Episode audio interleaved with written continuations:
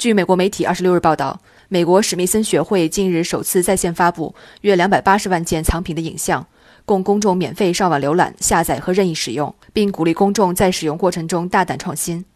美国史密森学会是世界上最大的博物馆和教育科研联合体。史密森学会秘书长朗尼·邦奇三世二十五日发表声明说，到今年年底前，该机构在线发布的藏品影像将超过三百万件。他说：“这是史密森学会致力于接触、教育和激励受众的一个里程碑，希望由此让全球各地的人们能够以创造性的新方式重新构思和利用我们的藏品。”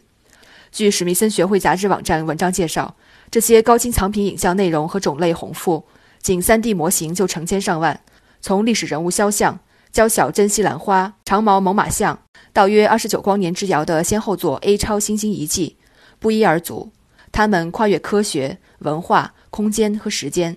堪称规模惊人的跨学科数据集成。在史密森学会就此创建的网络平台上，公众不仅可以在线欣赏浏览，还可以任意下载、使用，将其编辑、转换、再创作，并进行分享。文章说，这仅是史密森学会将其收藏进行数据转储的开始，未来还将在线发布更多藏品影像。但文章同时援引史密森学会数字化项目负责人埃菲·卡普萨利斯的话说。在可预见的未来，史密森学会不会将所有藏品资料都上网共享，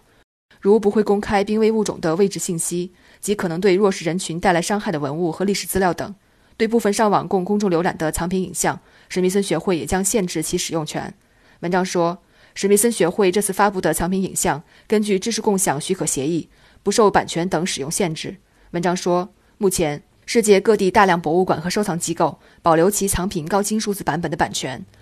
出于版权限制或担心遭到滥用等考虑，禁止外界进行商业化运用。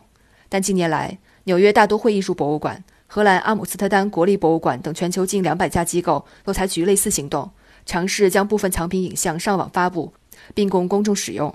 史密森学会成立于1846年，旗下有19座博物馆、21座图书馆、美国国家动物园、多家研究中心及教育机构等。新华社记者徐建梅、邓先来、金月磊，美国华盛顿报道。